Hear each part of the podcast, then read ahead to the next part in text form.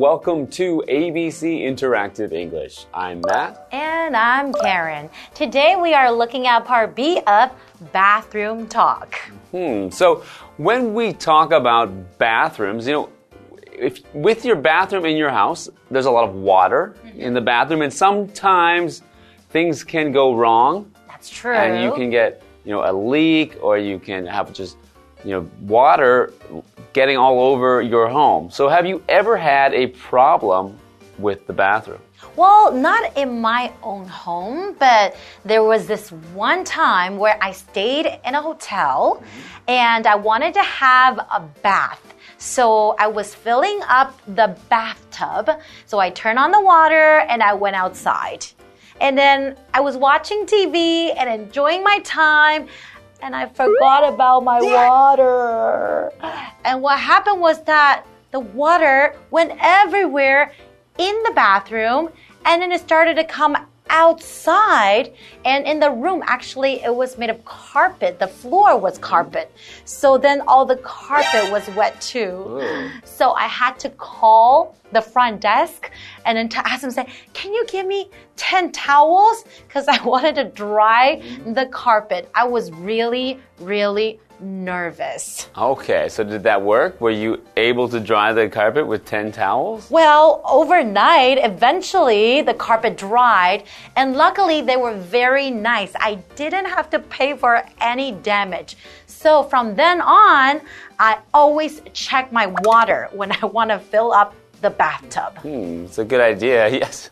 You don't want to have to pay for them to make a new hotel room because you flooded it with water. Exactly. Okay, well, let's go into today's lesson.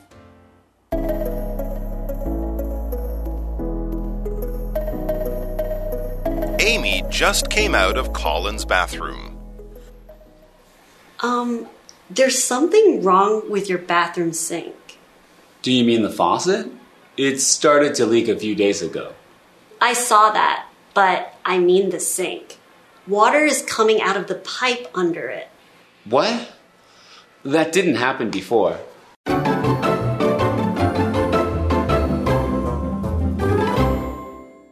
Hello, everyone. Today we're looking at part B of Bathroom Talk, and we have the same two characters from part A, and that's Amy and Colin. Mm-hmm. So last time they were in a restaurant, but this time Amy just came out of Colin's bathroom. Huh, but I guess Colin's bathroom would probably be clean, right? Mhm, Yeah, Colin, you know, had a lot of things to say about, you know, cleanliness in the bathroom, that he, you know, puts the lid down when he flushes, that he keeps the cap on his toothpaste, and that he doesn't like when people use other people's toothbrushes. So he cares about these things. So I think that his bathroom would be very clean.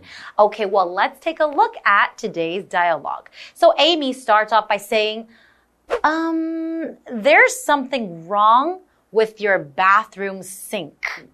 Oh, when there's something wrong with something, that just means that there is a problem. Uh oh, maybe we need to solve the problem or do something about it. So said, there's a problem with your bathroom sink. And sink is our vocabulary word, and that is a noun. So a sink basically is like a large open container for water, and where you have the water and also connected to the pipe and fixed to the wall, and will carry carry the water and carries it away. So you can wash your hands in the sink. And you can also have a sink in the kitchen, and this is where you can wash the bowls and do the dishes, right? Hmm, yes, that's right. So usually, yeah, in your house, you'll find the sink in the kitchen or the bathroom. That's right. So Colin says, Do you mean the faucet? It started to leak a few days ago. Hmm. So Colin is thinking that she is talking about the faucet when she says sink because they're in the same area. That's right. Because the faucet is the thing that controls the flow of water that comes into the sink. Mm-hmm. So a faucet is a kind of tap, and a tap is something that controls the flow of water. A faucet is usually the kind of tap that you'd find in a kitchen or bathroom because it's usually a little bit nicer looking than maybe a tap you might find outside. Ah. So you should turn on the faucet to wash your hands. That's right. And with soap. Okay, and the next word we are looking at is leak. And leak can be a verb or a noun. So a leak is like a crack or an opening that lets something pass in or pass out. So if you have a leak, that means maybe in the bathroom or in the faucet, the water will probably come out. So for example, if you are using leak as a verb, you can say the sink started to leak. Maybe you have a crack or an opening in the sink. Or if you're using it as a noun, then you can say there's a leak in my bathroom. Hmm, that's bad news. Hmm. Okay, so Amy says, I saw that, but I mean the sink. Water is coming out of the pipe under it. Uh oh, water is coming out of the pipe under it, right? Hmm, So when he thought it was the faucet, that's not a big problem because it would just drip into the sink. True. And so your bathroom wouldn't get wet. Mm-hmm. But if it's leaking from the pipe under it, it's a bigger problem. You can probably get water on the floor too, right? So Colin says, What? That didn't happen before. So it's a new problem that mm-hmm. he has to fix. That's right. So Amy said that the water was leaking from the pipe under the sink. Now, a pipe is a tube which is used for carrying water or other liquids or gas. Mm-hmm. So, for example, if you have ever seen Super Mario, I was thinking the same thing. Super Mario travels to different places by jumping into a pipe and traveling through the pipe. That's right. Uh oh, so it looks like Colin is going to fix those problems, or else his bathroom would be a big mess, right? Yes, that's something that he cannot leave, needs to be fixed right away. And I guess we'll find out how he does that after the break.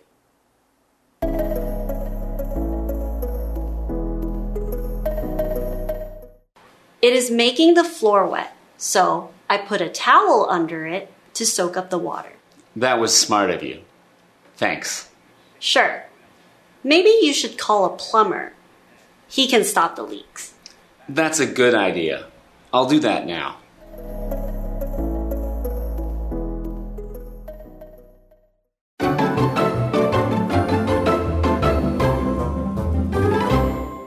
Welcome back. So, Amy and Colin are at Colin's house, mm-hmm. and Amy has just come out of the bathroom. But when Amy was in the bathroom, she noticed that there was something wrong with the sink. That's right. So she's told Colin that there is a leak and it's not from the faucet, it is from the pipes under the sink. That's right. So, like we said, that means the water is probably going to be all over the floor, right? And that would be a big problem. And let's see what Colin would do. So, Amy continues by saying, It is making the floor wet. So, I put a towel under it to soak up the water. Mm. Hey, that's what I did. That's in what the you hotel did in the room. hotel. Put the towels down to soak up the water. Now that's a good idea, mm. right? So Colin says, That was smart of you. Thanks. Because Amy kind of helped Colin solve mm-hmm. that problem first. But Colin should still get it fixed. Mm-hmm. Okay, so we have this word here, floor, and that is a noun. So a floor, basically, floor is the bottom surface of a room. You can have different types of floor. For example, you can have a carpet floor or maybe with tiles or wooden floor. If you have, you know, like a, a lot of tiles, I think if you have a leak, you don't have to worry so much, right? But if you have a carpet floor, then you would be in trouble. Hmm. Also, wooden floor can be a problem if it's wet. That's right. So, wet is an adjective, and wet means have some sort of liquid like water on a surface or on another thing, means it's not dry. So, for example, the other day I didn't bring an umbrella and it rained and my clothes were completely wet. Mm-hmm. And that's why in Taiwan it's a great idea to bring an umbrella every day. okay, and Amy says, sure. Maybe you should call a plumber. He can stop the leaks.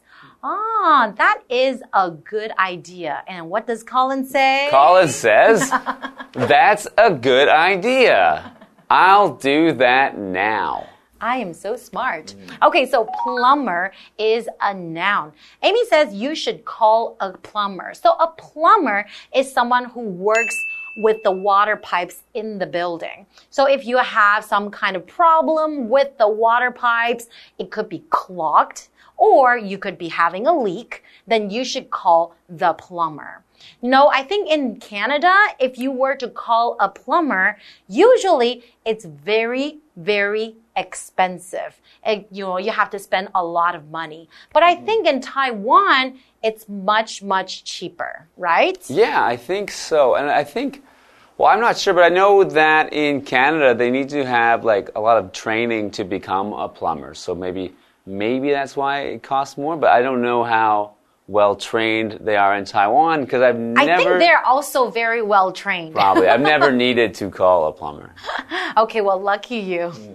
So he said that's a good idea. So an idea is a thought or a suggestion about what someone or something should do. So in this case, her idea is call a plumber. So maybe if you have a problem, you might say, I have an idea. Because I have a thought or a way that we can fix the problem. That's right. And if someone gives you an idea that you do not agree with, then you can say, "Ah, that is a bad idea, right? Or if you don't know, you can say, I have no idea. That's right. That's just the same thing as saying, I don't know. Okay, well, this is all the time we have for today. We hope you enjoyed our lesson, and we'll see you guys next time. Bye bye. Goodbye.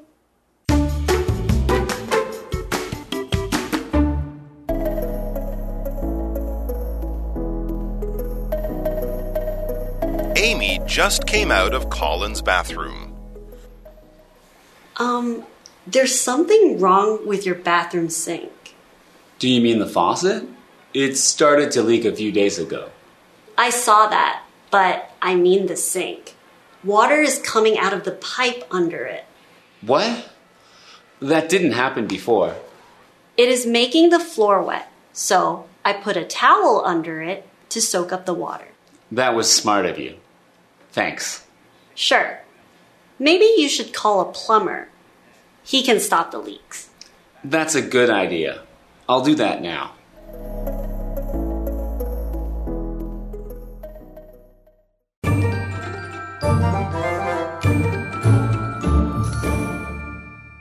Hi, I'm Tina。我们来看这一课的重点单字。第一个 pipe，pipe 名词，水管、管子。The pipe is leaking，这根管子在漏水。Leak 指的是漏水。 下一个单字 floor，floor 名词，地板。What do you use to clean the floor？你用什么清洁地板？下一个单字 wet，wet 形容词，湿的。Be careful, the floor is wet。小心地板是湿的。最后一个单字 idea，idea 名词，主意、想法。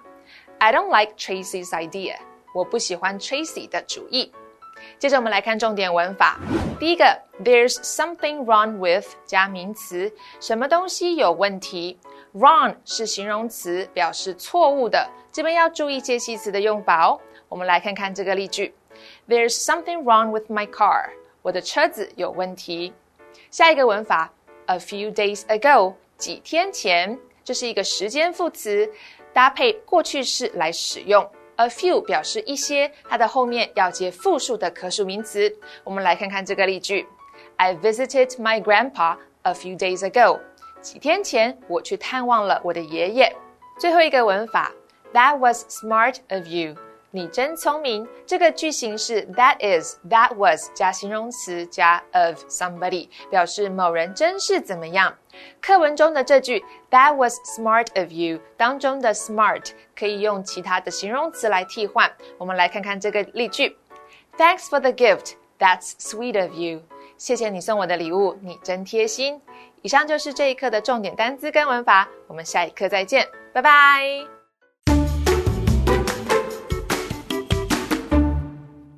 Everybody. Welcome. Wow, Chiayi is the first place in Taiwan to use electric buses. Bravo. Not only are they electric buses, but they're super cool with like retro British style. And they have different colors, which indicate the different lines. They're energy efficient and good for the environment. So, why don't we take a look at the buses for ourselves? Chiayi is the first city to use electric buses in Taiwan. These buses were specifically designed for Chiayi. These retro British style electric buses come in four colors red, green, yellow, and blue. Each color signifies a different bus route. The green line is the Zhongshan Main Line. The red line is the Zhongxiao Sinmin Main Line. The yellow line is the Chiayi Shuttle Tour Bus. The blue one is used as a backup vehicle. They all have Chiayi printed on their sides. Chiayi's electric buses are made in Taiwan. They are energy efficient and have low carbon emissions. All of them are equipped with a lowered floor and three exits. The lowered floor enables the people with physical disabilities to get on and off the bus more easily. The insides of the buses have been decorated with pictures of cute animals. Many bus stops are located throughout downtown Chiayi. Now, everyone can take a tour around Chiayi on an electric bus. Chiayi's electric buses make life unique and is a milestone in urban development.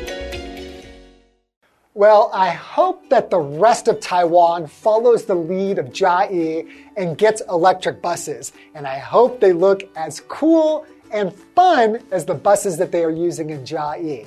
The environment is always under attack from us humans, and we need to do what we can to save the environment.